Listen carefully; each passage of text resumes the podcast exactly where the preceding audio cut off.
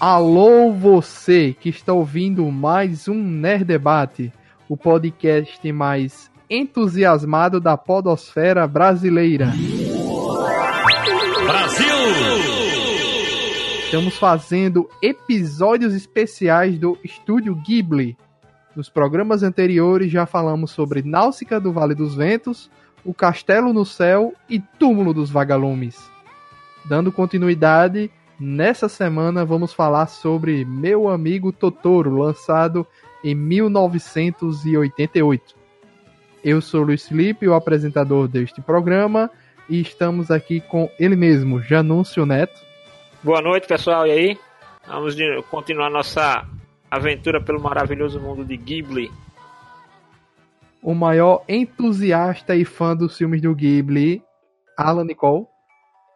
E aí, pessoal, tudo bom? mais um filme, né? Mais um filme contemplativo. Uma gracinha de filme, na verdade. Estamos aqui também com Denison Ghiseline. Boa noite, gente. Vamos falar de mais um filme icônico, super referenciado, que está no coração dos japoneses e de pessoas do mundo inteiro até hoje. E não podia faltar ele, Sérgio Peixoto. Bom dia, boa tarde, boa noite, seja lá o horário que você está ouvindo a gente. E como eu costumo dizer, se não foi com Nausicaa, se não foi com Castelo no Céu, se não foi com o Túmulo dos Vagalumes, quando você vê o Totoro, você tem que dizer: Miyazaki é mestre. É, só lembrando aí aos ouvintes que a partir de, desses filmes do estúdio Ghibli, qualquer imagem que a gente comentar aqui, seja da viagem de Alan, da viagem de Denison, em fotos das coleções de Peixoto de Janúncio, é, do próprio Alan, do Denison, seja lá de quem for, a gente está postando é, no Instagram do Nerd Debate. É só procurar Nerd Debate, é o único lá. Você encontra, eu estou fazendo posts múltiplos, né? Várias fotos num post só, dividido por podcast, dividido por tema. Então já tem lá o do episódio de Náusea e já tem as fotos do episódio de é, Castelo no Céu. Já estão postados lá. Então, qualquer coisa comentada em algum programa da gente, vou fazer desse esquema agora, certo? Sinopse do meu amigo Totoro: as irmãs Satsuki e Mei Kusakabe mudam-se com seu pai para uma vila rural no interior do Japão, com o objetivo de ficar perto da mãe, Yasuko, que está convalescendo em um hospital. Satsuki tem 11 anos de idade e sua irmã 4. Animadas com a mudança, elas correm e brincam ao redor de sua nova casa, explorando o lugar e admirando o bosque aos arredores. Satsuki começa a frequentar a escola local e também cuida dos afazeres domésticos, enquanto o pai está fora a trabalho, contando com a ajuda dos vizinhos Nani, uma senhora idosa, e seu neto Kanta, da mesma idade que Satsuki. E a partir daí, com essas aventuras das crianças, começam a aparecer as coisas um pouco diferentes rolando ali na, na casa e nos seus arredores, né? Eu digo logo que esse filme é vi dublado na Netflix por algum motivo ele está dublado porque os outros anteriores da do eu vi legendado na Netflix o, os outros anteriores não tinham legenda mas esse é, não tinha não, é, não tinha dublagem. não tinha dublagem. Esse aqui tem, não sei se é pelo caráter de ser mais infantil ou porque ele já tinha uma dublagem anterior, mas a dublagem está excelente e assim pega o, o, o espírito da, principalmente das crianças, né? Da, que a criança, as crianças e o pai são os mais importantes ali na dublagem da de tudo e tá sensacional. Pegaram assim na alma do negócio e essas duas são esse filme é praticamente um filme assim universal, né? Você pode tirando ali alguma característica japonesa, uma coisa ou outra, mas se você pegar o básico, você enxerga que você pode colocar ele em qualquer canto do mundo onde tenham crianças vivendo sua vida, um, sua vida feliz, algo assim do tipo, né? Sem nenhuma sem nenhum problema de fome, escravidão, algo assim do tipo, vai pegar o público porque essas são as crianças mais crianças que eu já vi na minha vida até agora, porque aquele negócio delas correrem, brincarem, é aquilo ali, pô. É que é, é, pegou a alma, o espírito e a animação sensacional. Deixa eu só pegar, aproveitar o fio da meada para comentar sobre a dublagem. É, essa dublagem que tá na Netflix, ela é a mesma do, dos, dos Blu-rays, DVDs que a, a Livraria Cultura tinha lançado, que eu mostrei aquele box para vocês. Ah, Sim. então isso é uma redublagem já oficial do, do que já foi usada. É, a primeira dublagem, inclusive, eu, quando assisti esse filme pela primeira vez, ele chamava mais próximo do original, Meu Vizinho Totoro. Nessa Sim. redublagem, eles rebatizaram de Meu Amigo Totoro, Totoro. né? Então, assim, na dublagem original que eu assisti na época, eu vi esse filme pela primeira vez na década de 90, não lembro qual foi o ano, mas foi quando eu tinha TV a cabo. Eu vi, eu passou na HBO, pra vocês terem uma noção. Com a, com a dublagem na época. Aí uhum. eu lembro que a, a irmã mais velha era dublada até pela Letícia Quinto. Ah, tinha a irmãzinha mais nova era aquela que fazia a Laurinha dos Ursinhos Carinhosos. Sim. Agora atriz. Caramba, agora. agora... Tá ótima. Nossa. Pois é, então assim, tinha uma dublagem, já tinha uma dublagem anterior a essa da Netflix, saiu uma redublagem. Sim, é, é, é, a da, do VHS. Porque Isso. Totoro foi um, um, Eu lembro assim que na época ele, ele fez muito sucesso em VHS. Uhum. E, e, eu acho que ele chegou no Brasil junto com a Kira, praticamente, assim, no mercado de home video, né? Praticamente junto com a Kira no mercado de home video. Então, assim, era, era batata. Você ia na locadora, você sempre encontrava a fita do Totoro. Sempre estava na locadora. Sim, é por algum motivo que eu também desconheço, a Netflix trouxe dublagens de alguns animes, de alguns dos filmes do Ghibli, e outros não, né? Foram poucos, na verdade. Se não me engano, que Kiki teve uma redublagem também, também a versão que tá lá na Netflix, é uma redublagem. E, e se eu não me engano, Mononoke também tem a dublagem original, que é aquele que é uma dublagem muito conhecida, muito antiga, que veio por algum motivo essa dublagem estava no DVD americano e as pessoas tiveram acesso, né? Fizeram a versão, nunca saiu, só, só saiu aqui oficialmente, pelo que me lembro. E, e Pônio tá com dublagem em português de Portugal, que é ridículo. É, lembrando que a dublagem. Perdão. Lembrando que a dublagem original era do lançamento da série de filmes da Flash Star Home Video. Sim. Eu acho, Alan, que pode ser o seguinte: eles estão usando somente as dublagens mais recentes.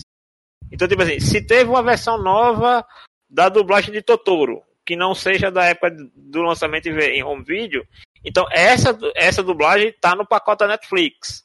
Uhum. Mas nenhuma dublagem foi feita para o lançamento na Netflix. Então, assim, o que, não, o que não tem dublagem fica sem dublagem. E o que já está dublado, por já ter sido aprovado pelo Ghibli, eles mantiveram. Né? Não existe Porque, nenhuma dublagem nova nesses pacotes da Netflix, então. Apare... Pelo que vocês estão dizendo, porque assim, então, eu é, só estou então assistindo com o áudio original. Então, assim, não estou vendo a versão dublada. Inclusive, outra coisa engraçada, aproveitar, só para não pegar o fio da merda também, é, teve um filme que tinha uma dublagem horrenda. Como é o nome? Eu esqueci agora o nome. Acho que era o Only Yesterday. Only, Only Yesterday. Eu não lembro agora qual é o nome do. Qual é um dos filmes. Eu sei que tinha um filme que teve uma dublagem hedionda em português, feita em Miami, sei lá. E essa dublagem tá na Netflix. É, então aparentemente é aquilo, né? Netflix é. não tá fazendo é, dublagens exclusivas. É um dos é, Ghibli, Alan? É do Ghibli, é. É um dos, dos que saiu pra televisão, se eu não me engano, na época. É um, é um dos mais fracos do estúdio Ghibli. Que triste, mas um dia a gente chega lá, né? Pra, pra ver. Uma hora a gente vai. É. E, e é, eu vou fazer questão de não ver É, eu, eu tento dar assim, documentário eu só vejo dublado, se tiver disponível, e animação, dependendo do que se trata, eu busco a dublagem se não tiver, aí eu vejo a legendado. Mas é, esse aqui é em cheio. Quem, quem gostar de assistir dublado, ou quem quer dar uma chance aí pra reassistir, é, meu amigo Totoro, dublado Netflix, tá muito bom. Tá sensacional. E é, é, é o que eu mais gosto disso é porque não vira. É, é normalmente, às, às vezes, né?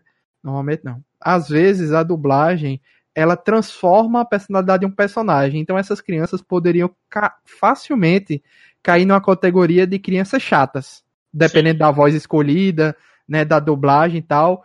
E a dublagem não faz isso. Elas continuam mantendo o espírito de, de criança, entendeu? Elas não viram crianças chatas, insuportáveis. Elas não são isso no original e a dublagem não altera a personalidade delas. Continua muito bom.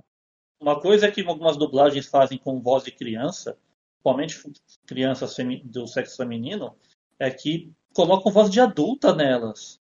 É tão estranho de ouvir. É, esse não tá, viu, Denison? Agora eu não sei se a, as dubladoras, na época que foi feita essa dublagem, né? Que foi feita aí pra um segundo lançamento Blu-ray, né, né, Alan? É, foi Blu-ray DVD na época da, desse lançamento da cultura. Pelo menos foi quando eu vi, né?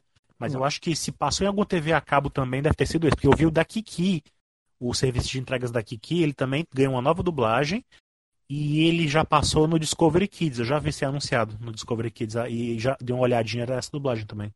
Não sei dizer se à época essas meninas eram adolescentes ou muito jovens ou até crianças, não sei dizer, mas casou bem, casou bem, entendeu? E até a questão do pai, porque não deram uma voz para ele, uma voz muito mais velha, entendeu?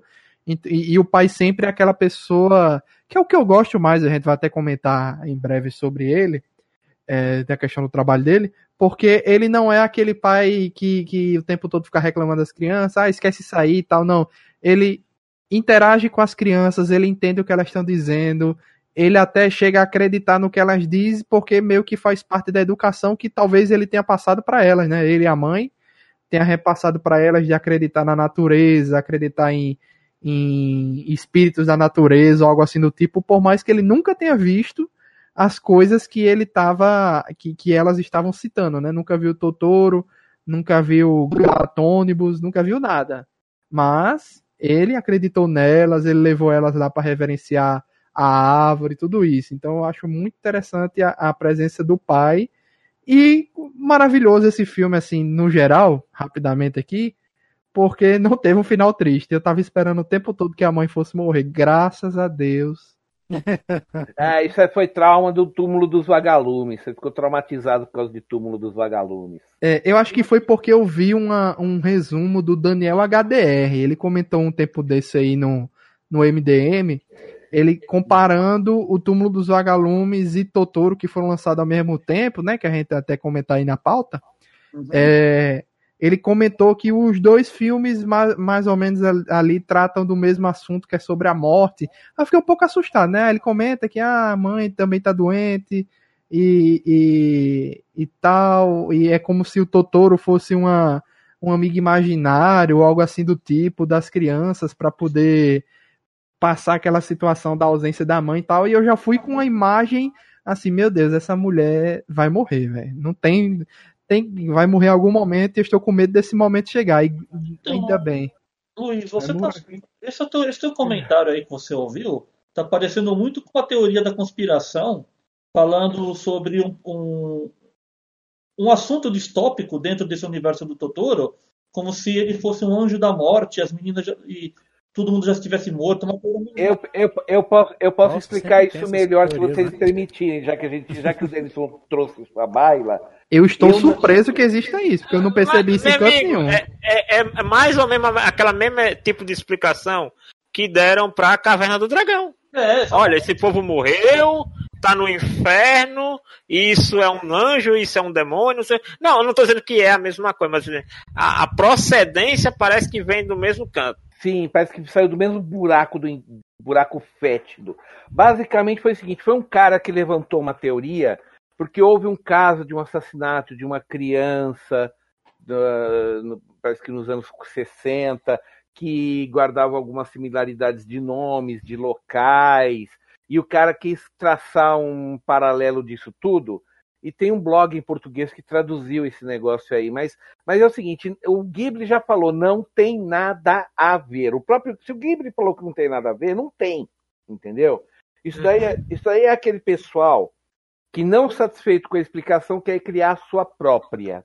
Tá? Pois é, porque é algo tão assim, é, é tão para cima, né? A inocência das crianças.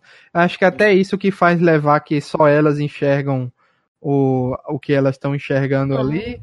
E a inocência delas, o como ela enxerga as coisas da vida. Como... Mais uma coisa que é engraçada, Luiz, se você presta atenção, é o seguinte: pelo menos assim, a, a, a abordagem que eu vejo desse, dessa animação, principalmente tem essa questão do, do que as crianças veem e do que as crianças não veem, é, é, assim, isso você já vê em outras obras e tal, de autores diferentes em épocas diferentes. Mas é muito assim, é que existe um universo fabuloso, fantasioso, fabuloso, que ele existe junto com o nosso, né? Mas que ele só é acessível para crianças por algo, por qualquer que seja o motivo que cada história coloca de uma maneira diferente. Tanto é que beleza, o pai provavelmente, assim, aí é aquela coisa que o, o, o filme não conta, mas aí você pode a, a, acrescentar, né, que por exemplo, tanto o pai como a mãe é serem assim também do interior, porque a gente tem que lembrar que ali é uma região mais interiorana do Japão. E numa época ali também ali, aparentemente década de 70, né, por aí. Então você por, vê é, meio dos anos 50. O, Pronto. Tá meio dos então anos ali, 50. Então você vê ali que é realmente é, é, ele coloca muito cotidiano do interior, então você vê que é uma época, já que coloca, o Peixoto coloca aí, em que esse tipo de conhecimento, folclore, essas coisas não eram perdidas. Sim. E o legal é quando a, a vovó, né, a, a caseira, que, que ela pede para ser chamada de vovó, uhum. né? Ela pega e diz, não, eu também via esses, esses que são aqueles pontinhos pretos, né? Uhum. É, é, que ficam dentro da casa. Ela diz, não, eu também os via, mas quando eu tinha a idade de vocês. Sim. Isso me lembra assim, muito é... aquela questão da cultura Ainu, de, de ter o espírito da floresta, um negócio Sim, os espíritos, os espíritos guardiões, né? Da, a, a, até mesmo se a gente for pegar aqui para o nosso folclore, é, brasileiro, a gente sempre é, existem esses tipos de, de seres folclóricos, fantasiosos ou mitológicos que têm ligação com, com, com a terra, com o ambiente, com as florestas. Se você for pegar aqui no Nordeste a famosa Maria Florzinha, que eu me lembrei muito. É um clássico. que é um clássico, né? Maria Florzinha. Maria Florzinha é tipo como se fosse assim. Imagine um, um, um elfo pequenininho. Dizem que é uma menina branca, bem cabelo, é, pele bem branca e cabelo muito vermelho.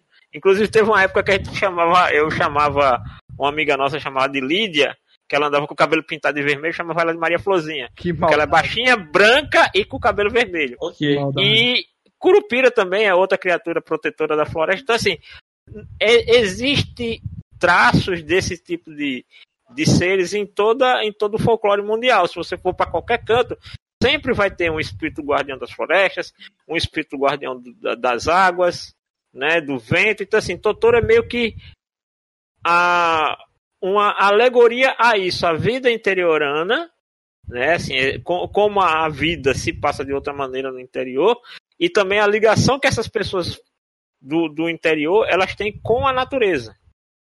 Apesar de não ser uma coisa tão, tão ah, direta como, como a gente vê em Náusica, que a, a sobrevivência daquelas pessoas depende, depende daquele meio ambiente em que elas estão de maneira mais drástica. Uhum. Ali em Totoro, não. Ali em Totoro você vê que assim, é uma questão da harmonia. A, a, as florestas ali, aquela, aquela vegetação, aquilo ali em nada está incomodando ninguém. Quais são e os assim, indícios, é, é, Peixoto, da, da época? É telefone? É o que? O, o ônibus? Sim, não, o, o, você diz a época em que passa a história? A tecnologia que se passa. É, é quais são os indícios não. dele se passar em, nos anos 50? Ó, é o seguinte, o. É dito, é o, o storyboard original, entenda-se. Storyboard é quando você faz a sequência de, de quadro a quadro, né? Sim, é o desenho de, da descrição do roteiro, visualmente. É descrição visual do roteiro. Obrigado, Janão. Isso é uma ótima, é uma ótima explicação.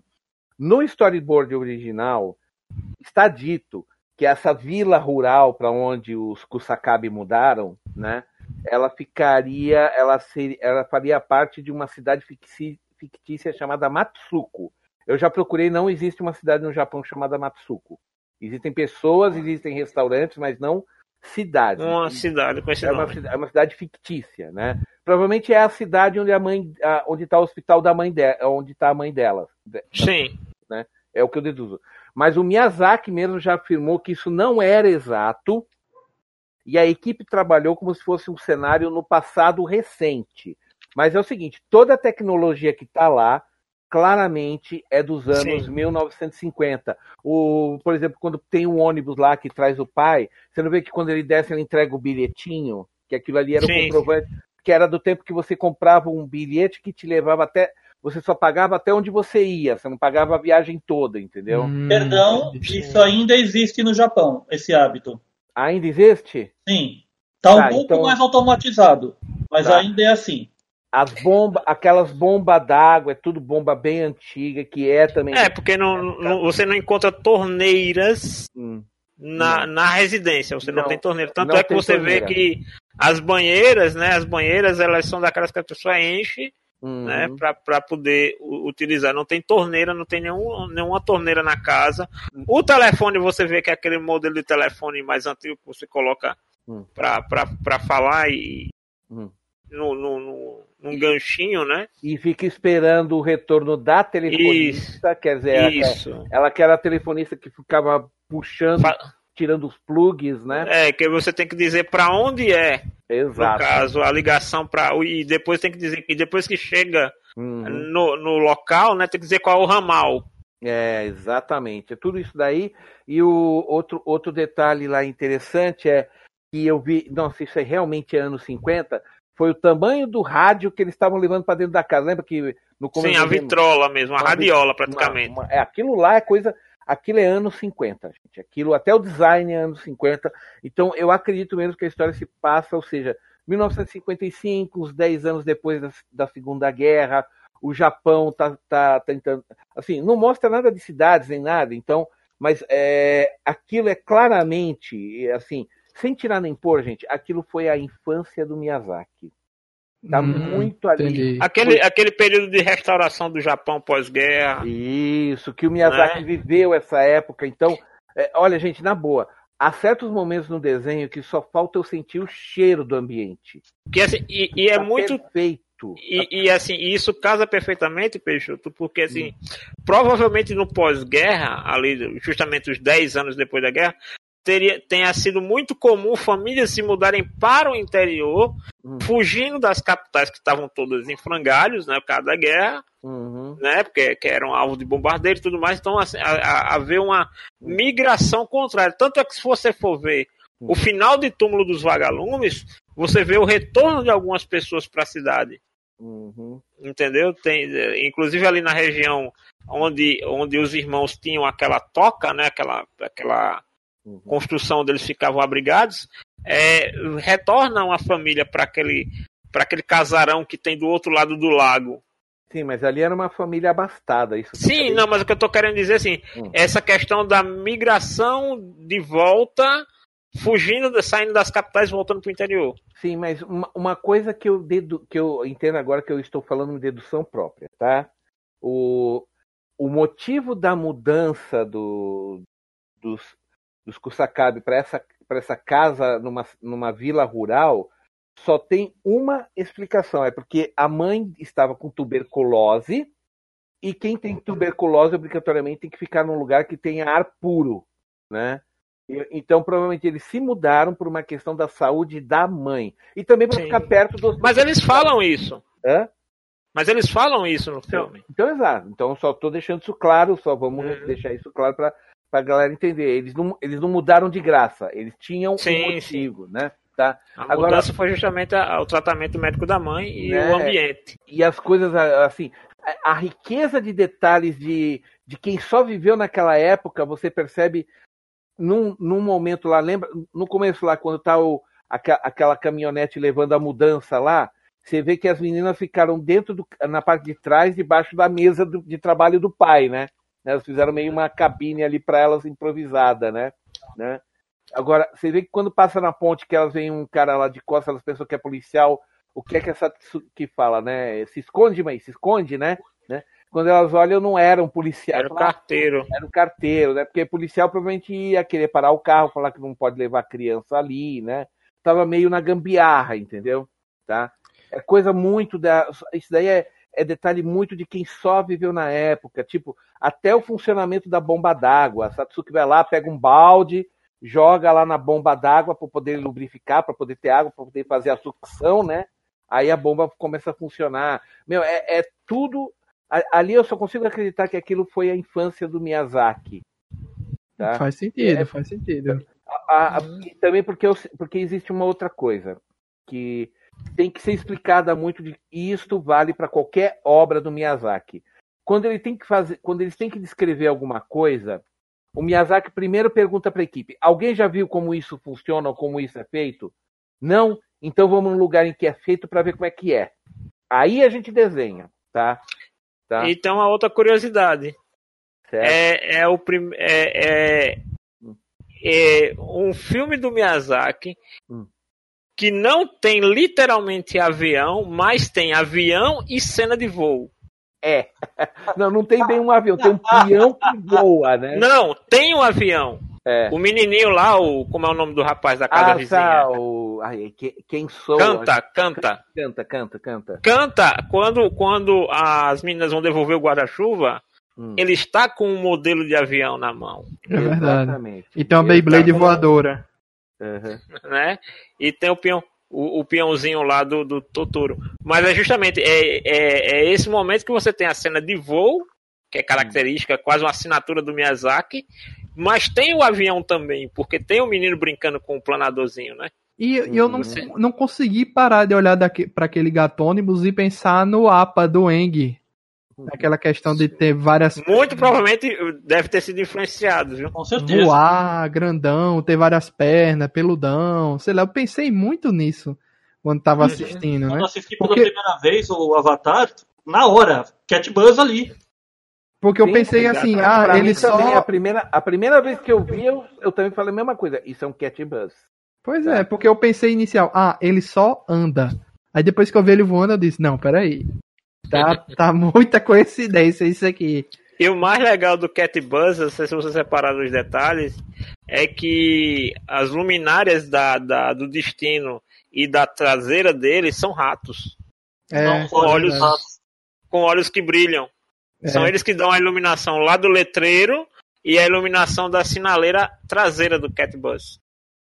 E, e, outra coisa desse filme que interessante, a gente já falou no Túmulo dos Vagalumes, mas aqui a gente ressalta, né, que os dois filmes foram feitos simultaneamente com os dois diretores diferentes, né, o Miyazaki em Totoro e o Takahata lá no Túmulo dos Vagalumes e foram lançados também simultaneamente, porque a ideia do Ghibli era que tivesse uma animação mais séria para adultos e uma animação para crianças e eles foram exibidos e assim eles foram exibidos simultaneamente então quer dizer a ideia deles era os pais deixam as crianças para ver o o Totoro e os pais vão assistir o Túmulo dos Vagalumes. É, e sabe por que eu pensava que ele era o filme predileto do Alan? Porque a logo do estúdio Ghibli hoje em dia é o Totoro.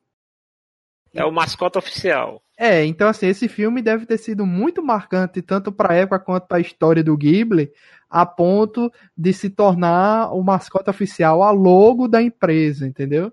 Se tornou um se tornou, se tornou quase que o ícone, o, além de mascote, o ícone.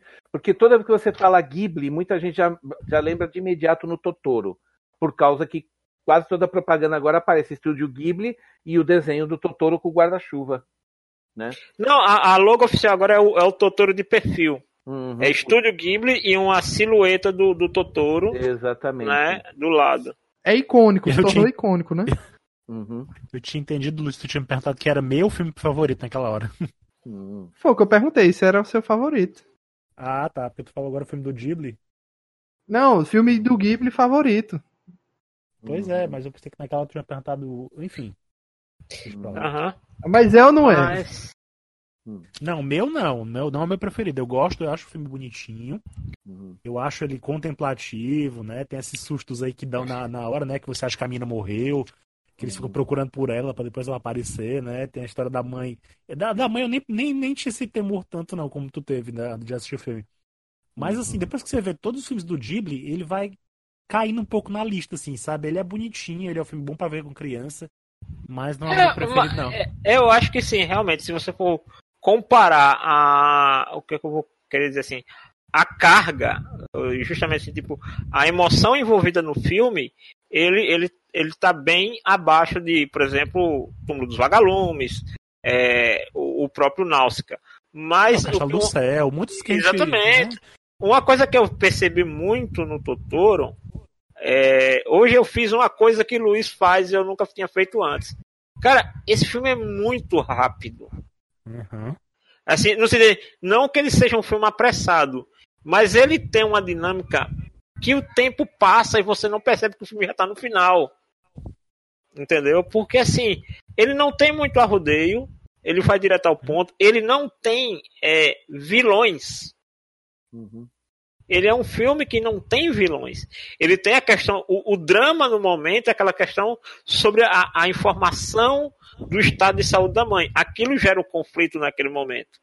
Sim. Dentro da história. Mas assim, é um filme que você não tem um, um antagonista. Sim, verdade. Entendeu? Você não tem um antagonista, você não tem um inimigo iminente, externo. Por exemplo, seria muito clichêzão se quando eles se mudam para aquela, aquela casa, de repente, sei lá, ah, uma empresa comprou o terreno onde está a floresta, vai querer derrubar a floresta para construir alguma coisa. Seria assim, seria muito clichê. Eu acho que é por isso, Janúncio, que eu não sei ainda os outros 18 filmes que a gente ainda vai assistir. Mas eu não sei se esse é o filme mais infantil do, do Ghibli no geral. Ah, eu tenho com certeza, cara. Esse, esse, é, esse filme, ele foi pensado, assim, tudo que poderia agradar uma criança foi colocado nesse filme. Tanto é que Alan pesquisou aqui, ele descobriu que. Não foi o Peixoto, eu acho. foi, não, foi você que descobriu que o canal. É, que esse filme foi exibido na Discovery ah, Kids. Sim. E que. Uhum. Diga aí, Alan, essa informação aí. Não, eu tava só vendo, né? No, no YouTube eu encontrei alguém que comparou as dublagens, né? E diz a pessoa lá nesse canal que eu mostrei para vocês que a dublagem do Discovery Kids teria vindo antes do DVD, mas eu não sei se isso é verdade, eu não tenho certeza. Uhum. Né? Uhum. Mas uma coisa. E, e, eles, e eles colocam, tem outro canal que eu botei também que ele bota diferenciação entre a dublagem do streaming e a dublagem do Blu-ray, mas na verdade é a mesma coisa. Então. Uhum.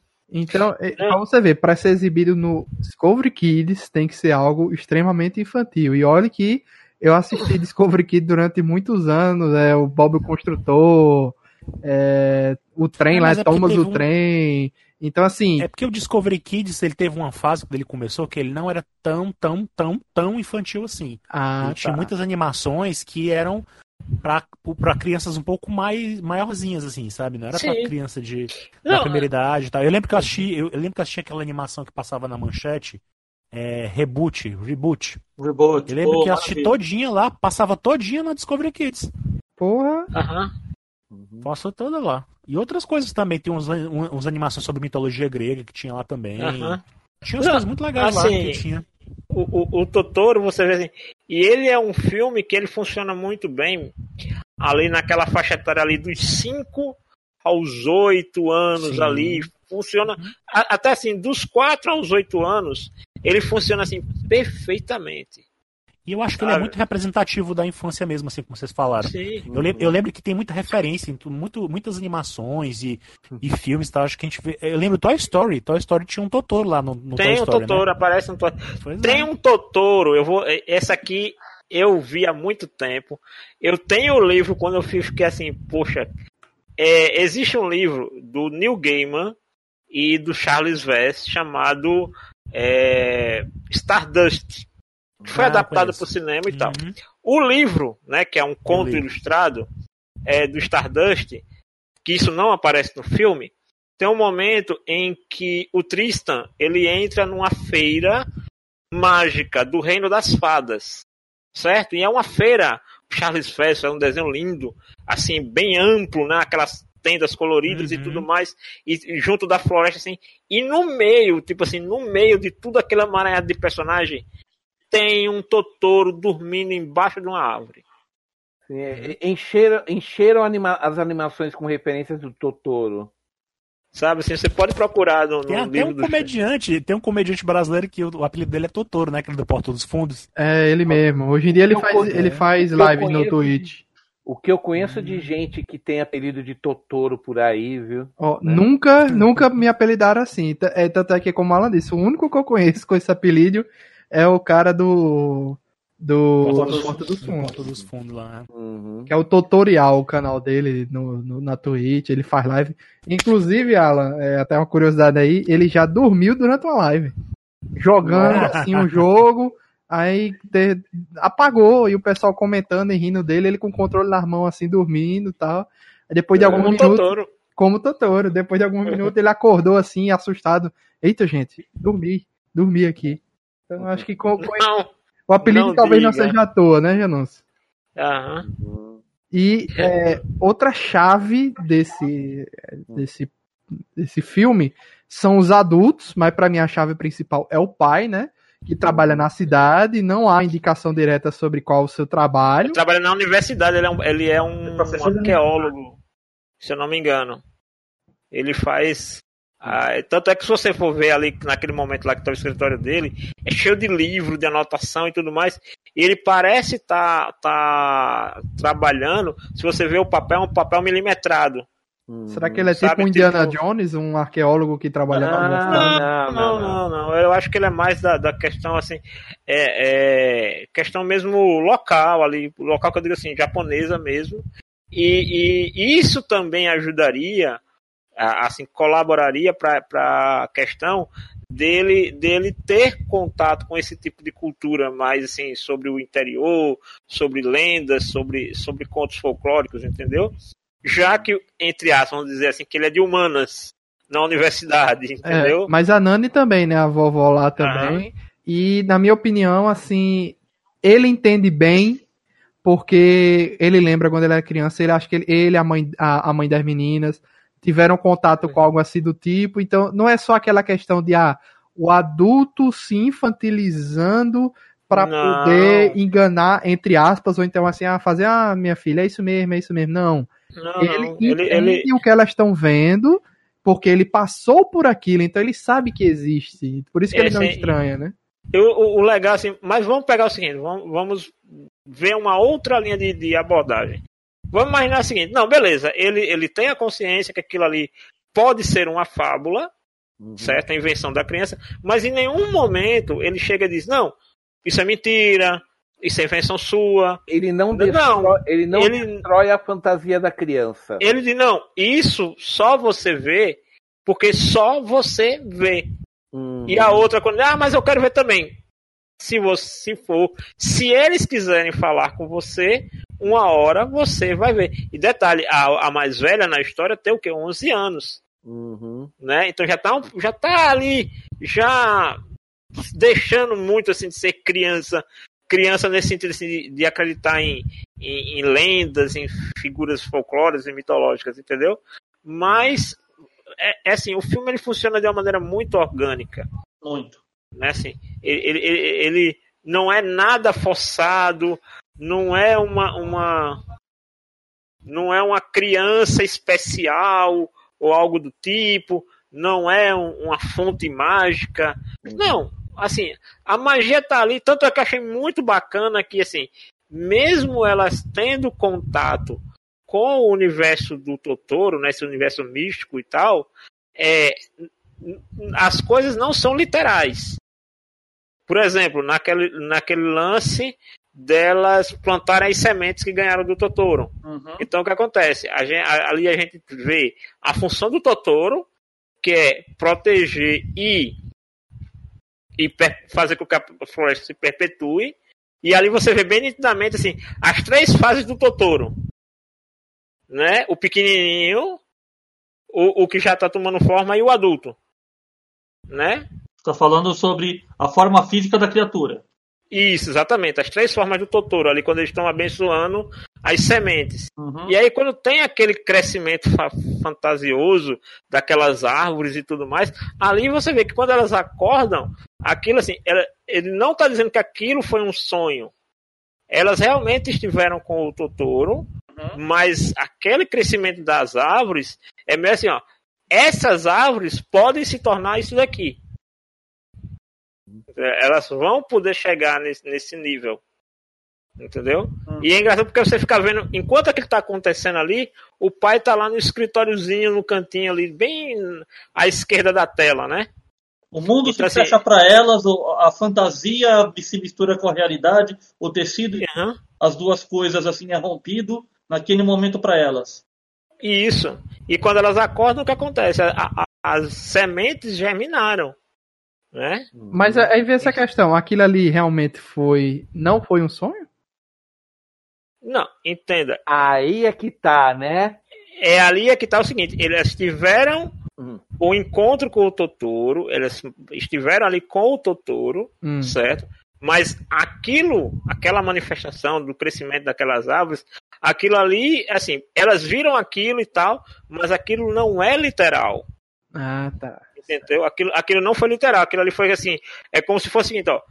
Se, é, se o destino desses brotos é se tornar uma árvore dessas. Tanto é que elas é? não estranharam que as árvores não estavam grandes, elas apenas olharam Exatamente. e ficaram alegres porque ela estava crescendo. Porque germinou. É. Você, e, e, elas ficaram semanas depois que plantaram as sementes para que elas germinassem. Então também é uma coisa assim, o Totoro só apareceu naquele momento porque era o momento daquelas árvores, aquelas sementes germinarem. Entendi, entendi. Uhum. E aquela dancinha dele com guarda-chuva e os bichinhos com, com as folhinhas. E, e, você vê que o guarda outro, outro, outra prova que aquilo não é uma fantasia das crianças. O Totoro ficou com o guarda-chuva do pai delas. Sim. Né? E o final mesmo, o final mesmo, né? Que a mãe, né? A mãe, mãe, ela disse que teve a impressão de... né? Uhum. Uhum.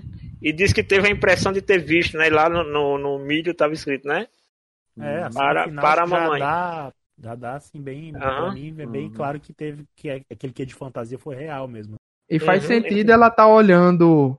Ela disse que é, achou que tinha visto as duas na árvore e não ter visto o gatônibus, né? Porque em teoria só as meninas enxergavam eles. Uhum. Faz sentido. Não sei se, se seria algo mais pro lado do. Não é amigo imaginário, né? Não é, não é pra esse lado que o filme. Não, não. não, é, é, realmente. Assim, aquilo ali é realmente uma coisa meio assim, se você. Assim, não, tô, não vou comparar com filmes da mesma linha. Mas se você for pegar ali com Nárnia, hum. com o próximo o próprio Labirinto do Fauno, entendeu? São filmes assim que realmente existe um mundo fantasioso em paralelo com o nosso. Mas, Peixoto, o Miyazaki já explicou, né? Que não é um fantasma, não é um espírito, né? Não, sim, o, o Miyazaki em várias, em várias vezes aí que eu, eu, eu a pesquisa que eu fiz, né? O Miyazaki mesmo, ele já falou várias vezes que o Totoro não é tipo um espírito guardião da floresta, tá? Ele é um animal, ele deixa claro mesmo, tá? Mas uhum. é porque, mas ele mesmo não descreveu, ele mesmo não criou, uh, não definiu todos os todo toda a estrutura do Totoro. O que ele diz é o eu vou ler textualmente o que ele falou sobre isso. Ele falou: Totoro não é um espírito, ele é apenas um animal. Eu acredito que ele se alimenta de bolotas. Ele é supostamente o guardião da floresta, mas isso é apenas uma ideia meio cozida, um rascunho aproximado. Ou seja, entenda, o, o, o Miyazaki criou o Totoro e mesmo ele não sabe exatamente o que o Totoro é. Vocês estão percebendo isso? É, é, funciona para o ele... mas não é só isso. Hã? Isso. Ele funciona para a imaginação que ele criou para a história. É simples. Sim, sim. É, o Totoro, para, ele... a história, o Totoro funciona. O que eu estou dizendo é, se alguém está querendo cobrar do Miyazaki, ah, eu quero a, a, a árvore, eh, como é que é? É, de que família de animal, se é animal de que família pertence. É, ele é marmívoro, não, não. carnívoro. Não, não. Eu, o Miyazaki mandou isso às não. favas porque não interessava para a história. Eu acho que, que o, o, lance do Totoro, assim, hum. é, ele, é, ele é um espírito da floresta, ele é um animal fantasioso, assim, místico, hum. mágico, né? Com as suas particularidades ali. Hum. Ele é um animal, ele não é um espírito, mas, por exemplo, a primeira forma dele, que é a que aparece logo no comecinho ali, pegando as bolotinhas, que é quando ela entra em primeira vez com contato com o Totoro, você vê que ele é etéreo. Ele hum. não tem a, ele assim, ele é meio como um fantasminha, uhum. né, que ele vai, mas ele pega as bolotas, né, e, e, uhum. carrega. Aí depois já encontra com o outro que já parece mais um um, um tanuki, né, que é um guaxinim, uma coisa assim, né? Uhum. E aí ela encontra já o, o, o Totoro. Ele é assim, eu, eu vou pegar aqui uma comparação, mas assim, que não é literal. Mas eu acho o termo que funciona muito bem para descrever o Totoro. Ele é como um, fosse um pastor de árvores. Né, que essa definição pastores de árvores é o que o Tolkien deu para os barbárvores. Sim. Né, os entes, uhum. né? Então, assim, o Totoro está muito mais próximo de um pastor de árvores, um cara que cuida da, da, da do ciclo que as árvores têm, uhum. entendeu? E um detalhe que eu não sei se vocês perceberam, é quando a menina vai pegar lenha, né, que tem aquele primeiro vento ali e tal, é, você vê, é lenha, mas é uma lenha de, de árvore já morta. Uhum. Não é lenha arrancada da floresta. São galhos que estão caídos. Exatamente, são galhos já secos que foram. Tanto é que você vê ali que é um amontoado, não é uma pilha de lenha para fogueira. É um amontoado de galhos, de troncos, mas tudo velho. Então, assim, é como se aquela comunidade ali ela tem a prática de não derrubar árvores. Uhum. Assim, de novo, são coisas que o filme não conta, mas que ele dá pra gente alguns indícios. Uhum. Entendeu? Porque seria muito tradicional ali, muito comum, você ver pilhas de lenha. Não seria nada fora do comum num ambiente rural daqueles. E, e, e, quem sabe as histórias que possam todo mundo ali, né, a vovó, outras pessoas terem daquela região, né? Porque assim, eu só me lembro das histórias que minha mãe, minha mãe já conta, eu já ouvi do meu avô, da minha avó lá do, do da época deles em Bananeiras, histórias é, folclóricas que pessoas dão como certo. A gente pode até gravar futuramente, né, debate sobre essas histórias, é, lendas urbanas, né, que ah, era um, um tocador de, de, de sanfona que não fazia sucesso. Aí ele disse que cantaria até no inferno se, se pagassem para ele. Aí um dia um cavaleiro sem cabeça apareceu é... é, essa é ótima, viu? E, e, fez ele fazer sucesso, mas depois ele sumiu porque dão ele como o cara que foi tocar no inferno, né? Então, assim, tem histórias, há histórias a mil, né? O povo do interior. E o pior, digo, digo mais, Janus, muita é. coisa até hoje pode ter sido realmente verdade. Como, por exemplo, aconteceu aqui em João Pessoa, um fenômeno essa semana devido às chuvas que simplesmente uma, um, umas luzes vermelhas no céu da cidade. Tipo, aí o pessoal achou estranho, tem foto disso. Aí o pessoal de meteorologia foi atrás e disse que é um fenômeno que acontece nessa situação de chuva. Imagina a quantidade de histórias dessas que acontecem no interior, que são apenas fenômenos naturais, naturais que as pessoas não sabiam e designava que era, ah, isso aqui é um espírito da floresta, isso aqui é porque você fez tal não, coisa. Igual aquele negócio da casa, né? O, o, os negocinhos, como é o nome dos negocinhos preto da casa? É que tem dois nomes. Tem o primeiro nome que é até de uma músicazinha que eles cantam, né? É o coelhinho, é. o coelho preto, ele chama de coelho preto. E aí depois a vovó fala o nome real da criatura. Sussuatari. Espírito é, da é foi conhecido na primeira dublagem. É. Então, assim. De quê, é... Espírito, da Fuligem. da Fuligem. Ah, tá. É, ela chamava na dublagem da Netflix de coelho, coelhos pretos, coelhinhos pretos. Sim, ah. sim, mas é Sussu Atari e vamos deixar claro, é uma criatura folclórica que o Miyazaki criou, não é hum. uma coisa, não é uma coisa que já existe no folclore japonês. Não é tá? é inspirada em nenhuma lenda pré-existente. É, ele só se baseou nas lendas de yokais, porque esses yokais eles têm todas as formas, tamanhos e utilidades que vocês conseguir Não. imaginar, né? E assim, e, e, eu vou ser sincero. Hum. Seria muito fácil transformar Totoro numa história de terror, cara. Muito, muito fácil. Não, nem começa já anúncio, nem não, não, não, não, porque assim, o que eu tô querendo dizer é porque é, a gente sabe que essa questão de casa mal assombrada no Japão é muito tradicional. Tanto é que o, o pai fala, né? Ah, desde criança sempre quis morar numa casa mal assombrada. E a mãe também. Né? Então, meio assim, que esse folclore. E, e, detalhe, gente, nem toda criatura espiritual que tem na, no folclore japonês necessariamente é uma criatura maligna. A Muito gente é que lembrado, tem a gente que tem uma, uma visão muito de filme norte-americano, de, de coisa que tudo que é espiritual necessariamente é demoníaco e tal, tal, tal. No Japão, a, a, a, a visão que ele tem dessas coisas é muito diferente dos conceitos que a gente tem no Ocidente. Não, é- é, a gente tem que lembrar o seguinte, né, Janúncio? Aqui nós fomos criados numa cultura cristã, no cristianismo. Bem, mal, certo, errado, isso é pecado, isso não é pecado. Já para os japoneses, não é bem assim, porque eles têm duas religiões fortes lá.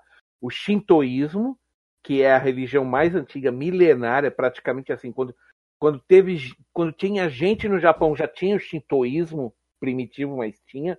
É uma religião basicamente tribal, de adoração das forças da natureza, das criaturas das naturezas, da natureza. É daí que vem todos os yokais e tudo mais. Aí depois entrou o budismo, e foi o budismo que introduziu o conceito do Oni, do demônio, de alguns Sim. espíritos. A, a força a força opressora a do bem, a oposta do bem. Exato, porque chegou uma religião. Porque o, o shintoísmo ele é uma religião de culto aos ancestrais e culto à natureza, basicamente. É mais do que isso, claro. Eu estou sendo muito É. simplista, mas é E só na raiz de tudo, o povo Ainu ali também, né? Que tinha essa Sim, questão tem os dos animais. os Ainus, exato. Agora, Aham. agora só para completar os os os os os os os Makuro- Sussuatari. É, os Makuro Kurosu- Kurosuke, que é o outro nome, nome que eles dão para o Sussuatari, tá? Eles foram usados em outro anime do, do Ghibli, viu, gente? Eles aparecem. Sim. Qual? Na viagem, tem. na viagem de Chihiro, são eles Sim, que estão sim. levando carvão lá para a caldeira do Kamadi. Hum, Tá. Sim, sim, sim. Tá? É o, Não, a- é o rea- eles reaproveitaram. Assim como a, a, rapo- a raposa, a raposa lebre lá da Nausicaa foi reaproveitada em Lapu- Laputa, né? E- Na- no caso de, de- no caso de Shihiro é até uma- um, um complemento aí se você quiser dizer ao universo de Totoro Uhum. apesar de não serem obras coligadas Uhum. mas elas têm a mesma abordagem esse mundo de fantasia esse mundo dessas criaturas místicas e mitológicas que existem em paralelo com o nosso então assim não tem nenhum desarranjo aí em você ver essas mesmas criaturas de Totoro Hum. elas aparecem, assim, não é mero easter egg, Uhum. né? Ela- Elas estão ali como um easter egg, mas ao mesmo tempo é, é, tem um porquê. Uhum. Assim, não está simplesmente jogado ah, de qualquer maneira. Entendeu? Uma pergunta: todos os protagonistas de- do Ghibli são de adolescente pra baixo? Não. Não, Não. não. Já o, o, o, o- o do aviador, ele já é adulto. A quase É. maioria, vou dizer assim, 90%, 80% talvez sejam. E principalmente personagens Sim. femininos. Mas Hum. não necessariamente essa, a- essa ordem. Uhum. É pô, bem, bem, bem pensado, bem, bem puxado, Denis, se você falar de personagem feminino. Peixoto, quem Hum. nessa história é a representação da infância do Miyazaki ou da mãe do Miyazaki? Não, é, é o seguinte, o, quando eu estava pesquisando aqui, eu de- trombei com uma informação na, na Wikipédia japonesa que até eu dei quase, quase minha cabeça estourou também. Que é o seguinte, é, está dito lá textualmente, eu fiz questão de pegar e reconfirmar, e, e sim, é, é dito que a, a, a foi baseada na cara do Miyazaki. O Miyazaki se viu na, na Mei, tá? É só botar um bigode nela e pronto. Exato, né? Não, não, que assim, aquela cara redonda, cheinha, né? Sim, sim. né? É, a- a- como a- eu achei que na- é dito que o rosto da Mei foi baseado no próprio Miyazaki, ou seja, o próprio Miyazaki usou o seu rosto para desenvolver a Mei, tá? E que a Satsuko, né? A mãe das Satsuko. crianças, a Satsuko, ela seria inspirada na mãe do Miyazaki, que realmente ficou internada um longo tempo com tuberculose. Então, de novo, é tudo relacionado, né, gente? Tá tudo.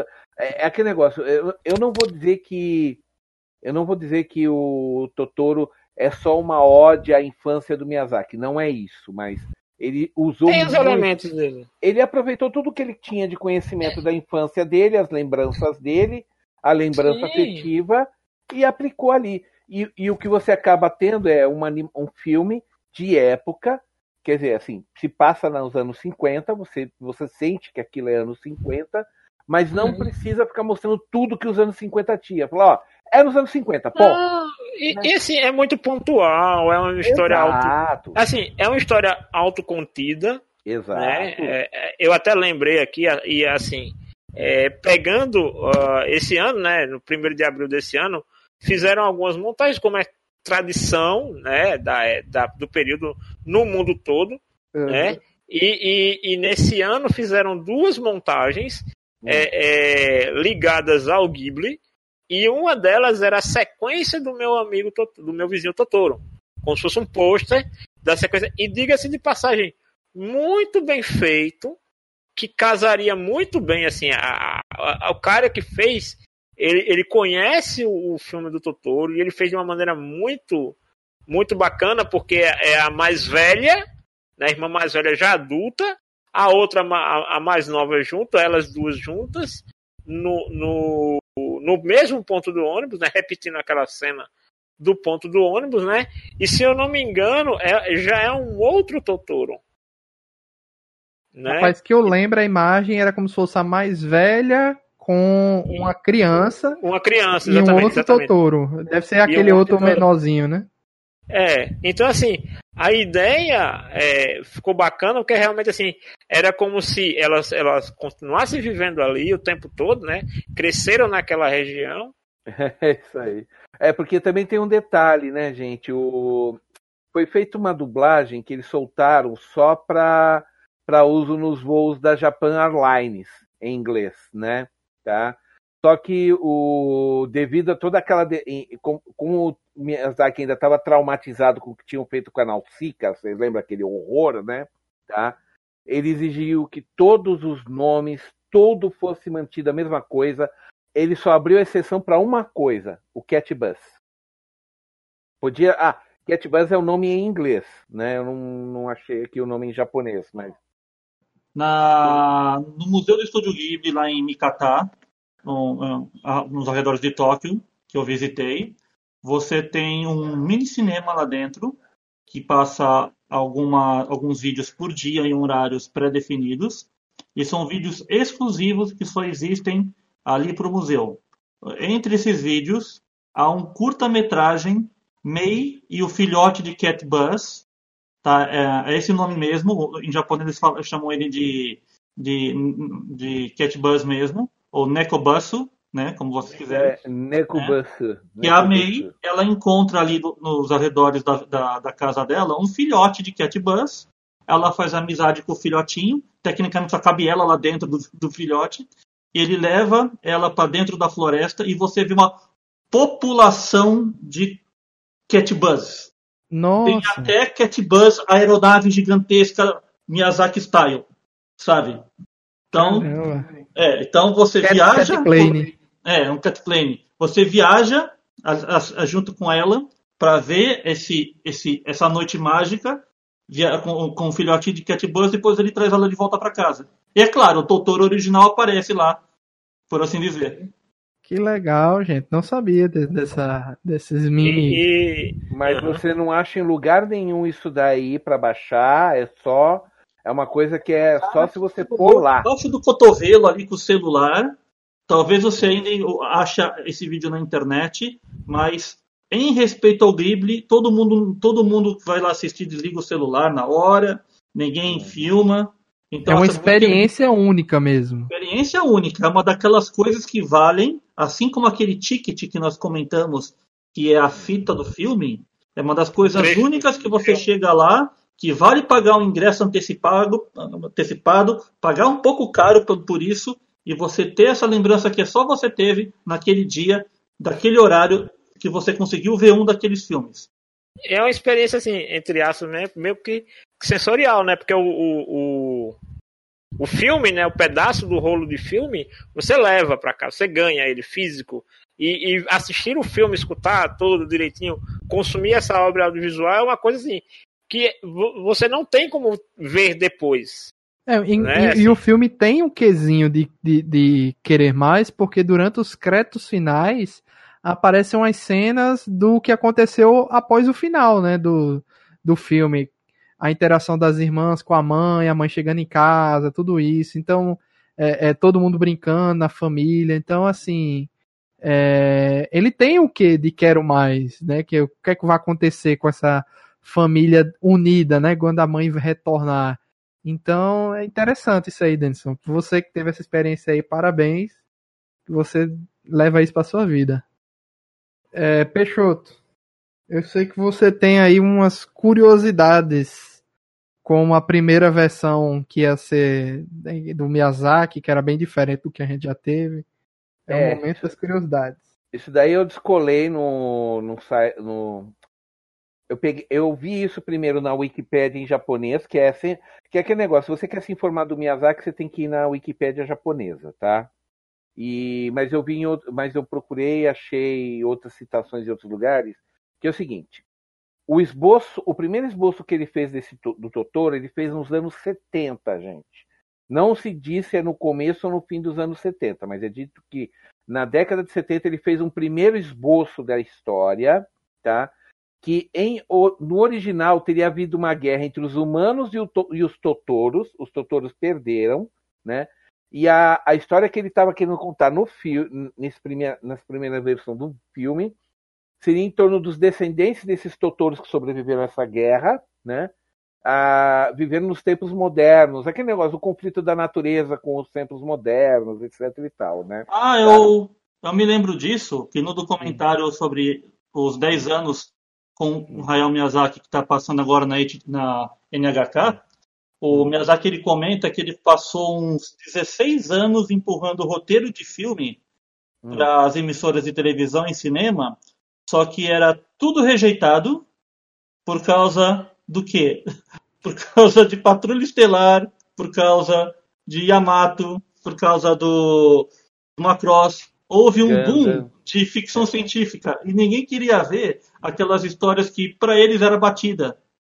Era fantasia, foi... fantasia batida é coisa dos anos 60, Miyazaki. Você tá é, é assim, e daí você pode pegar, assim, claro, uhum. não é a fonte, mas aí você vê também que isso pode ter sido o início do desagrado do Miyazaki com muito da indústria convém a mainstream, né? Uhum. A indústria mais comercial de animação, é, né? Essa, essa, pouca visão, porque assim, não é que ele tenha raiva desse tipo de conteúdo, mas que é, o, o, o excesso, né? Assim, a, a, a, busca pelo êxito comercial Hum. acaba tirando a, dos autores a oportunidade de, de haver uma, uma reciclagem, uma, hum. uma, uma, nova leva de ideias, de histórias a serem contadas. Sim, ele então, é... meio que é... isso é, é, justifica, assim, pode ter sido um dos pontos hum. que levou o Miyazaki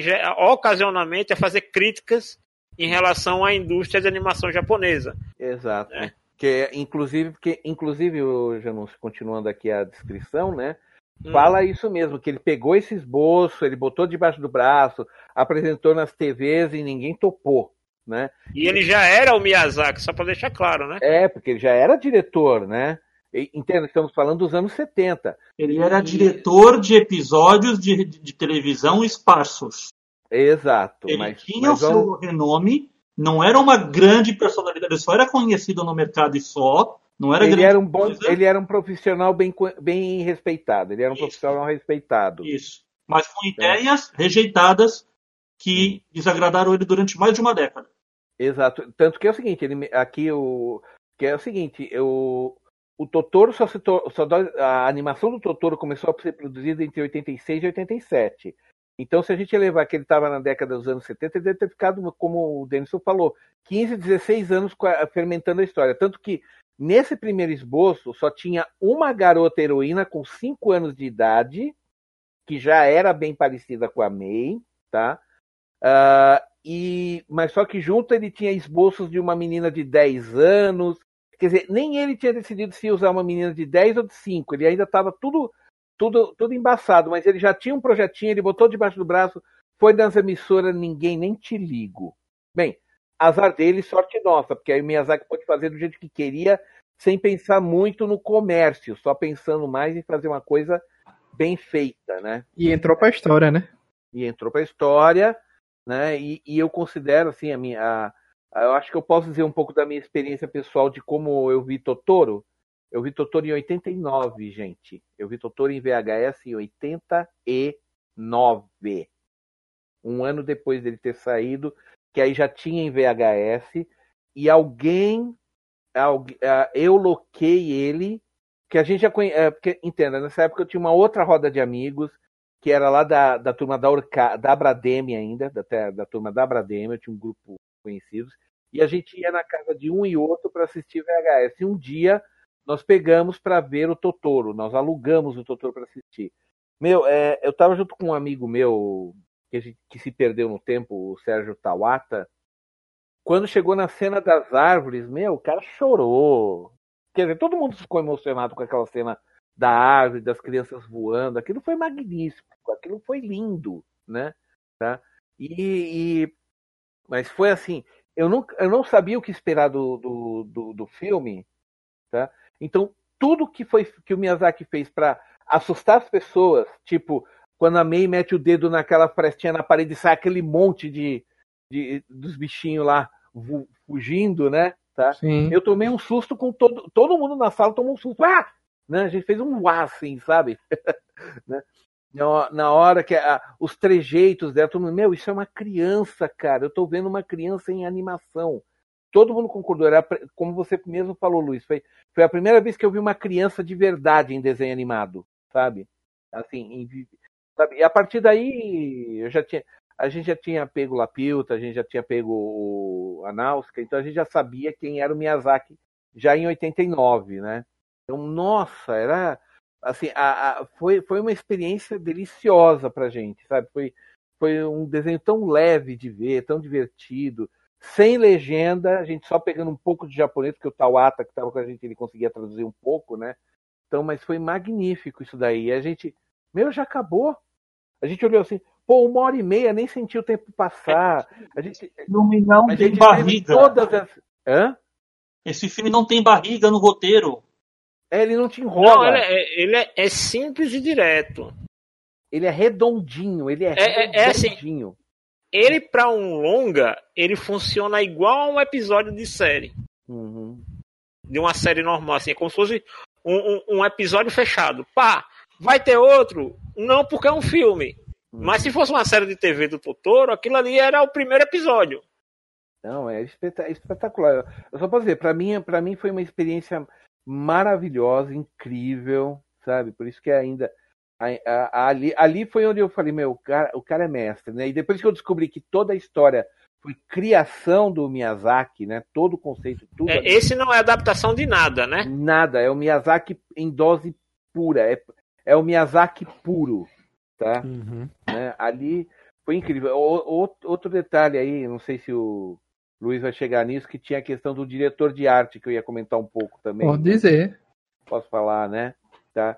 Que o, o diretor de arte, que é o Kazuo, Kazuo Oga, tá? ele não estava nem muito afim de, de trabalhar nisso daí, mas quando ele viu o desenho do, Tata, do, do Miyazaki mostrando o Totoro no ponto de. do lado do. É, no ponto de ônibus, ele falou, não, peraí, eu vou pegar isso aí, né?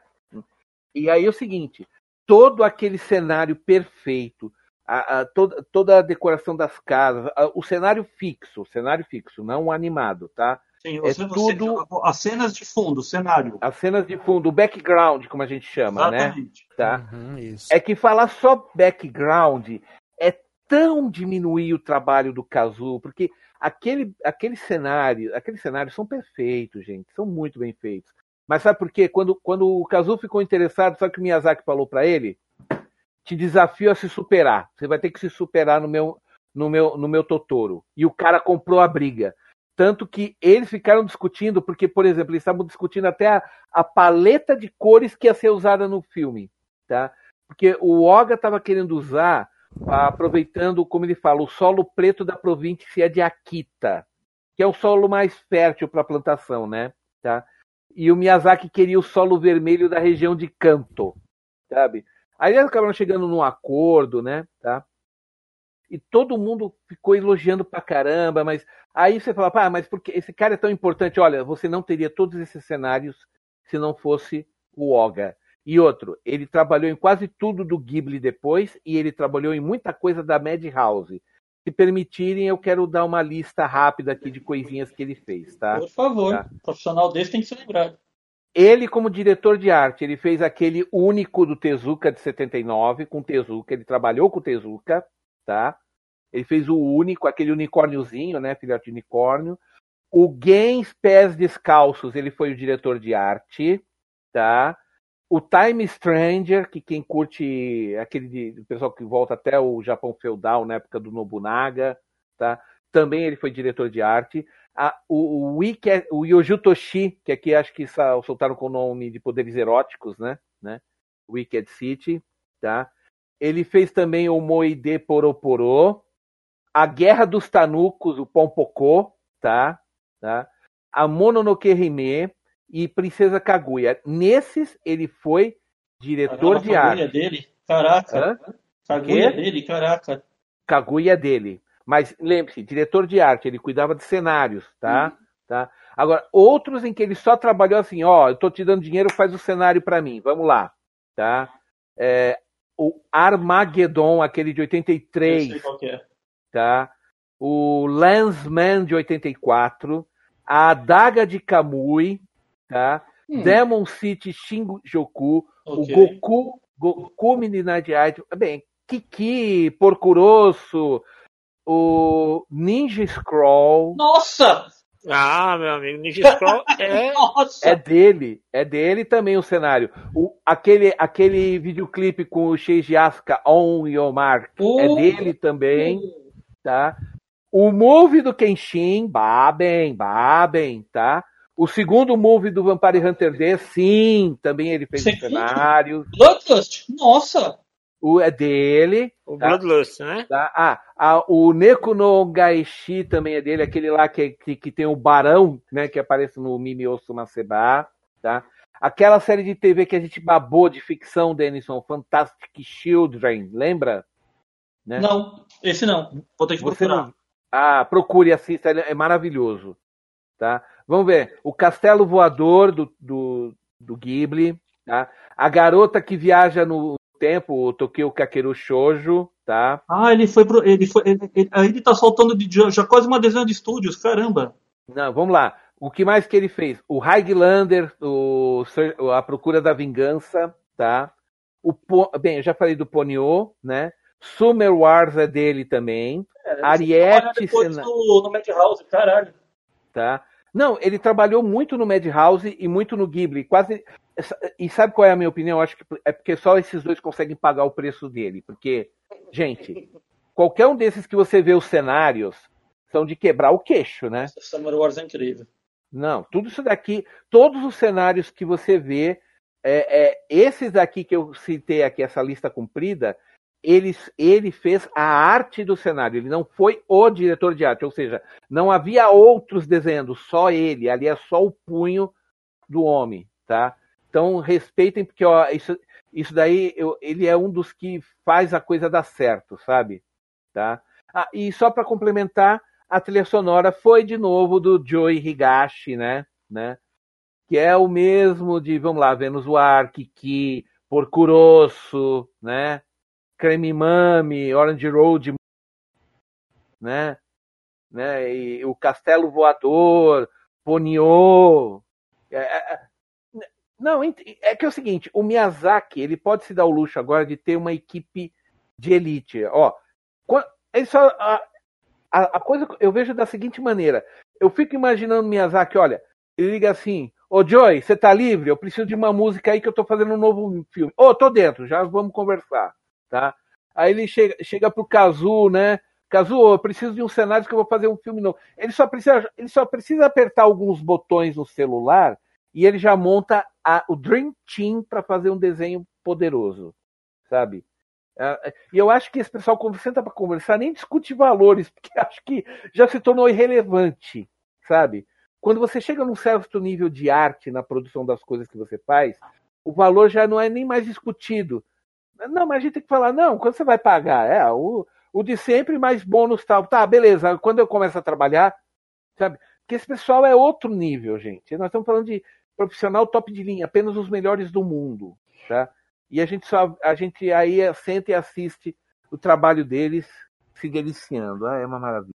Desculpa puxar tanto, mas é bom mostrar que o Miyazaki ele, ele não faz a mágica acontecer sozinho. A gente tem que lembrar isso, né? Tá? Ele não faz a mágica acontecer sozinho. Ele tem as pessoas certas para fazer isso. Tá bom assim, Luiz? Eu não vou me estender mais que isso, tá? Tá certo. Então, tá. tem mais alguma corrida interessante? A gente pode ir para encerramento. Ah, por favor, vamos falar das duas imagens do Totoro mais fluentes e conhecidas na internet até hoje. Né? A cena do ponto de ônibus, onde as meninas estão esperando o pai chegar na chuva. O Totoro aparece, não se sabe porquê, tá chovendo e elas oferecem o guarda-chuva para ele. Ele tá lá com aquela folha gigante na cabeça para se proteger na chuva. Que é muito comum no interior do Japão. Assim, já vi vários animes onde a pessoa corta esse, esse tipo de planta uhum. para usar de guarda-chuva.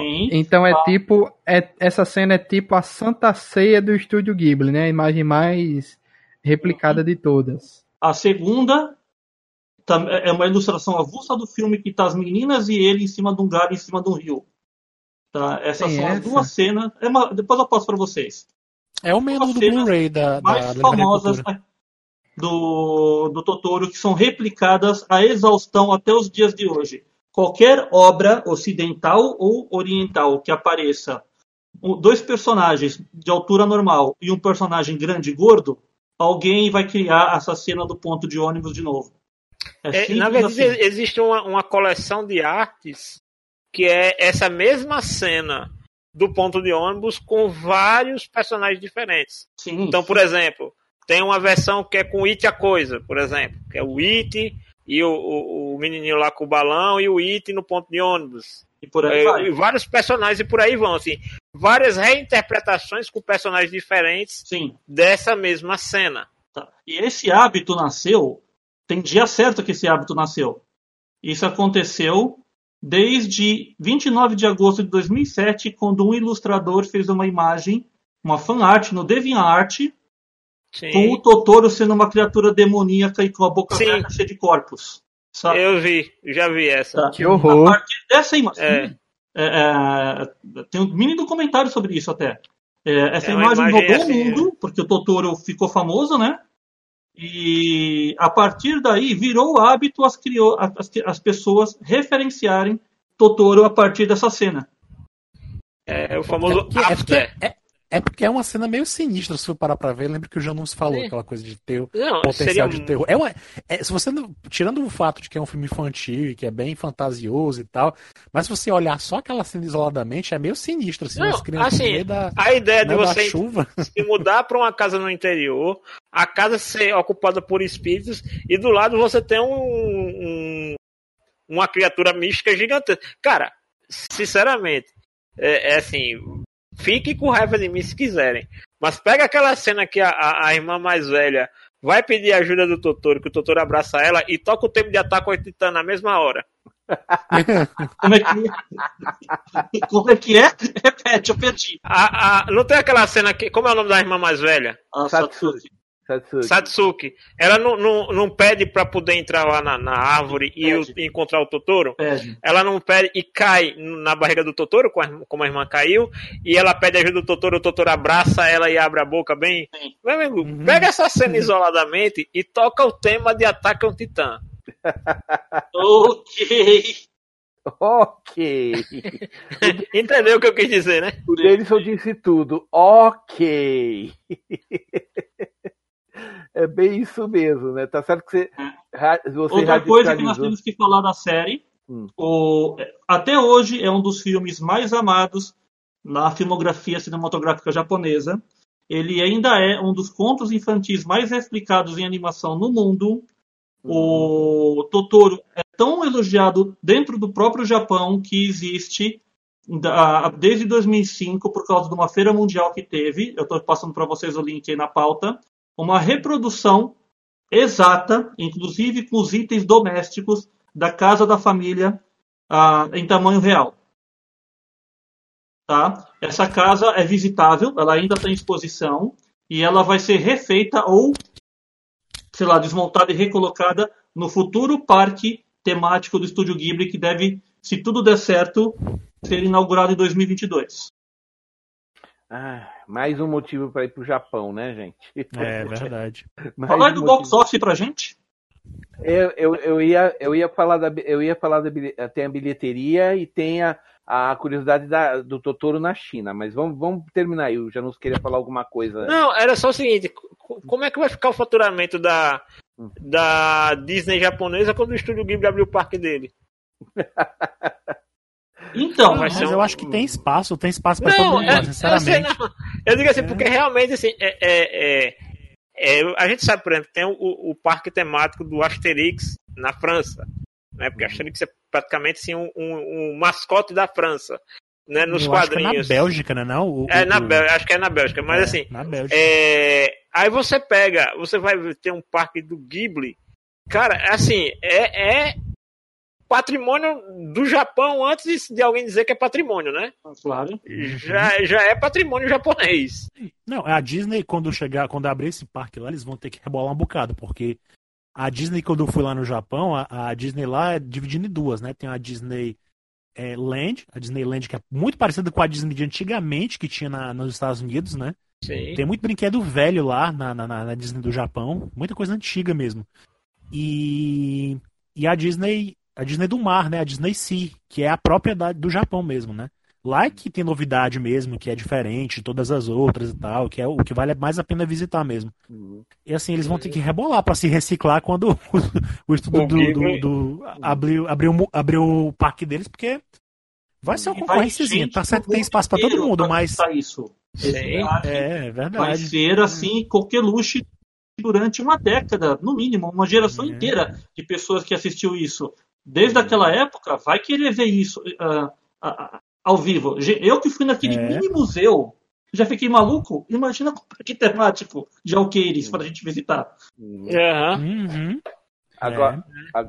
agora aí, terminaram? Posso falar? Você, não, e para você ver quanto o Ghibli é icônico lá, é, ex-funcionários do Ghibli que estão no estúdio Pondock foram chamados para fazer um, um curta-metragem da em animação para promover o, a, as Olimpíadas, né? Que foi agora adiado para 2021. Não tô sabendo, que legal.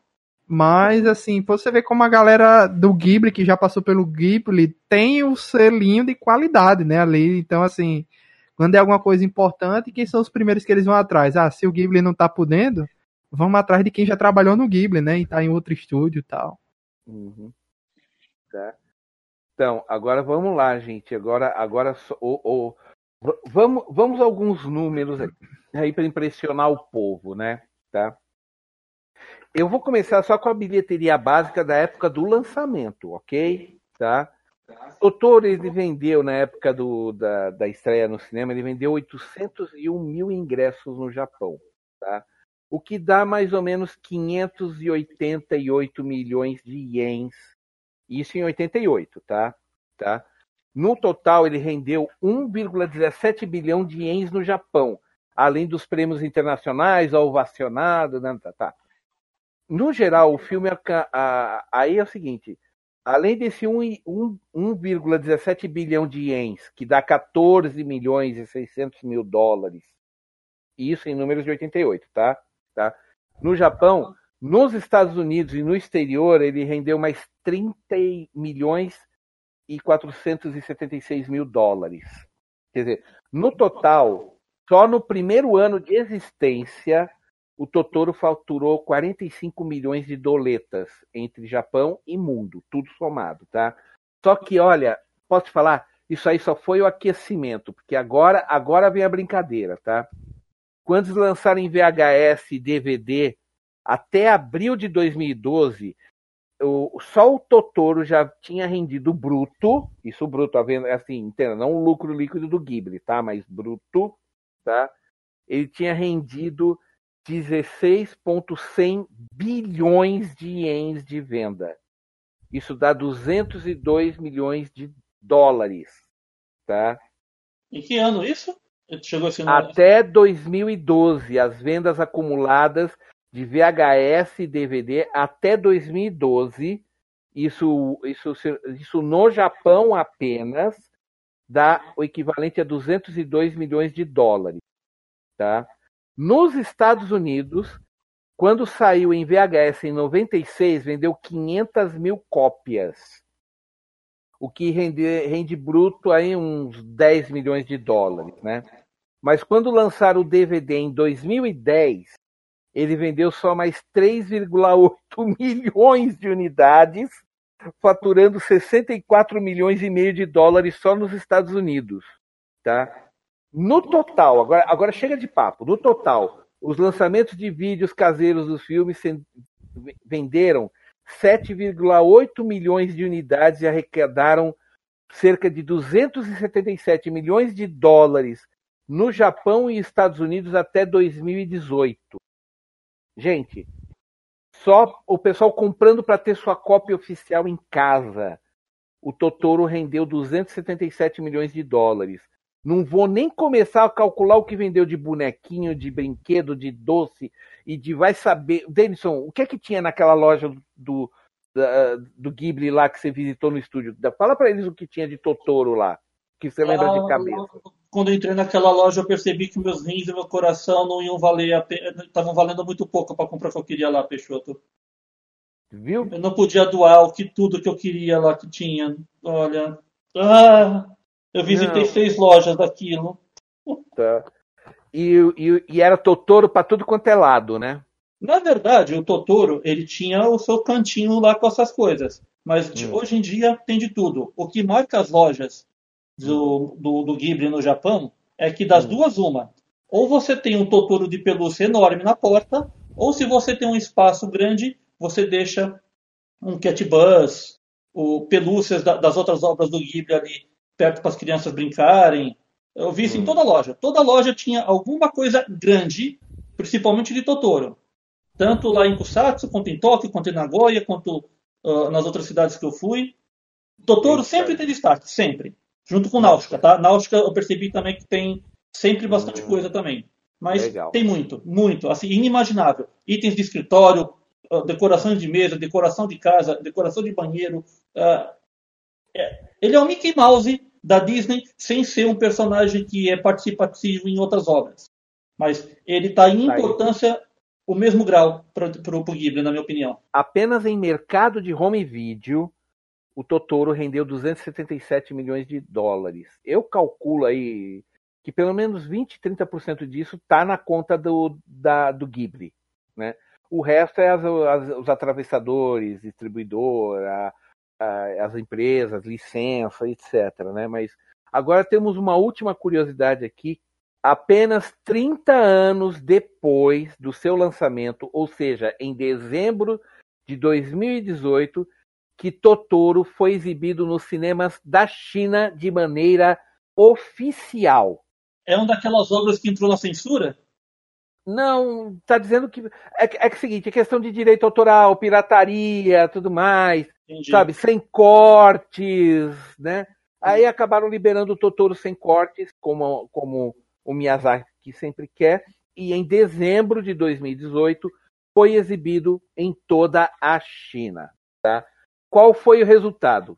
No seu fim de semana de estreia, que foi em 16 de dezembro de 2018, Totoro arrecadou 13 milhões de dólares, ficando em segundo lugar, sabe qual filme, sabe para qual filme ele perdeu apenas? Qual?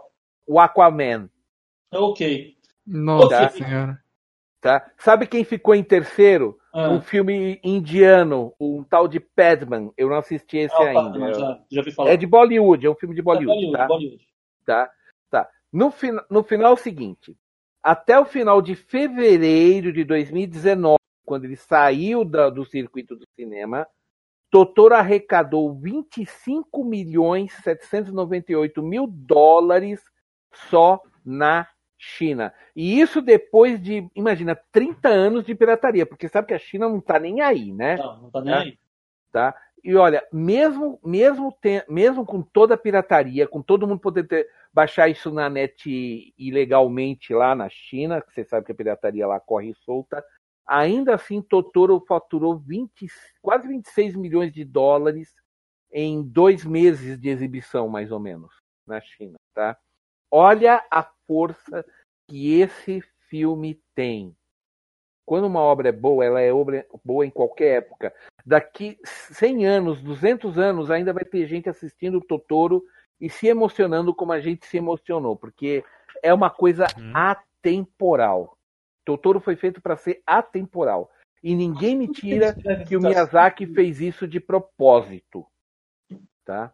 Ah, ah uma outra coisa. Vamos falar aí também. Ah, ah, existem cerca de seis pontos de ônibus do Totoro com o Totoro no Japão. Famílias, hum. comunidades já fizeram várias reproduções disso para deixar de agrado para as pessoas da cidade do, no Japão. Tudo no interior. É. Como se fosse um marco. Um marco, Exato. isso. Só que tem um detalhe, eles falam primeiro com o Ghibli se pode, o Ghibli libera. Eu acho Quando que é pra... não, viu, Peixoto? Eu acho que tudo isso é espontâneo. Tem certeza? Sim, tudo isso é espontâneo. É porque a, a maioria das coisas que eu, que eu vejo de notícia quando saem esses negócios no Japão, geralmente é que foi pedido autor, uh, foi pedido não foi assim estúdio. que eles podem pedir eles podem mas também assim se fizerem hum. com o intuito que fazem hum. que é realmente homenagear a obra e não tem nenhum vínculo comercial o Ghibli também não vai sair né ó tira isso daí que isso aí tem que ter autorização do estúdio uhum. entendeu assim o, o Miyazaki não vai ser suvina a esse ponto. Ele não precisa ser suvina, né? Essa altura do É, é isso que eu tô querendo dizer. Exato. E, é, então... É, inclusive, só um detalhe: é, no ano passado, eu li notícia em algum lugar, não lembro onde agora, se eu achar o link depois eu passo para vocês, é, que num, de, num lugar, num, no ponto em que, o, o que os avós, o, a, os avós fizeram um totoro de cimento do lado do ponto de ônibus em que a netinha pega para ir para a escola, numa cidade Legal. interior. Né? Entenda, o vovô fez apenas para a alegria da netinha, um presente para a netinha. E tá lá agora um Totoro em tamanho natural, pintado, né? E a menininha vai lá estudar aquela, com aquela mochilinha, né, de, de pré-primário, né, de jardim de infância, né? E eles e ela fica lá esperando o ônibus com o Totoro do lado né? Isso é bem legal, cara. Isso é, é Lembra que há pouco bem... tempo um pai montou uma, um boneco de neve tamanho natural do Totoro para a filhinha pequena deitar em cima, igual a cena da May que cai na barriga dele? Sim, acho, acho, acho que inclusive foi no inverno desse, foi desse, desse ano. inverno desse ano. É, que é de janeiro a março, né? Então, uhum. então, ele fez isso daí. Eu cheguei a ver as fotos, né? Eu só falei, não, a menina não pode ficar muito tempo em cima do seu Totoro, senão vai congelar, né? Mas Estava lá, era um, era um Totoro, era um Totoro em tamanho natural, eh, tamanho natural perfeitinho. A única coisa é que ele era branco por causa da neve, né? Mas era perfeitinho, né? É icônico, é, né? É um filme icônico. Totalmente icônico Sim, com e, e como eu falei, daqui daqui 200 anos vai ter gente ainda assistindo e suspirando como a gente, viu? Tá? O, é... o Miyazaki, eu posso dizer, eu posso dizer sem medo de errar que o Miyazaki já conquistou a imortalidade a imortalidade no sentido da memória, né? Não vão esquecer depois que ele se foi. Que nem o Tezuka. O Tezuka também já conseguiu isso daí, né? Então é isso, amigos. Uhum. É, o próximo Nerd Debate que a gente vai gravar será Kiki Aprendi. Não, aqui em português é ah. O Serviço de Entregas da é, Kiki. Talvez o meu uhum. filme favorito dele, junto com, com Lapiuta. É um dos meus favoritos e eu, eu vou caprichar. E eu vou caprichar, já caprichei na, na pesquisa, já descobri umas coisas interessantes, mas não vou é dar o cosplay nenhum... mais fácil de se fazer na face da Terra. Também, também. Vocês estão aumentando minha expectativa pro filme, viu? Nossa, ah. ó, bate aqui no peito quando eu falo desses dois nomes. Tá. Então é, tá sensa... é sensacional, ainda mais que ele é, ele é escancaradamente baseado no, na cultura pop dos anos 60. Ele é hum. bem anos 60, né, Denis? Baseado em livro, hein? Baseado é? em livro. E baseado num livro também, né? E tem, e tem filme, tem filme também, viu? Pode procurar que tem filme da Kiki com atores, viu? Live action. Live action, exatamente. Obrigado aí a presença dos amigos, Alan Nicole, Denison Ghiselini, Janúncio Neto, Sérgio Peixoto. Obrigado a todo mundo que ouviu. Daqui a duas semanas teremos mais um podcast aí de, do Estúdio Ghibli. Semana que vem teremos mais uma entrevista com alguma personalidade aqui no Nerd Debate. Aguardem. Obrigado a todo mundo que ouviu e até a próxima, pessoal. Valeu. Tchau, tchau. Tchau. Tchau, tchau. Tchau, tchau. Tchau.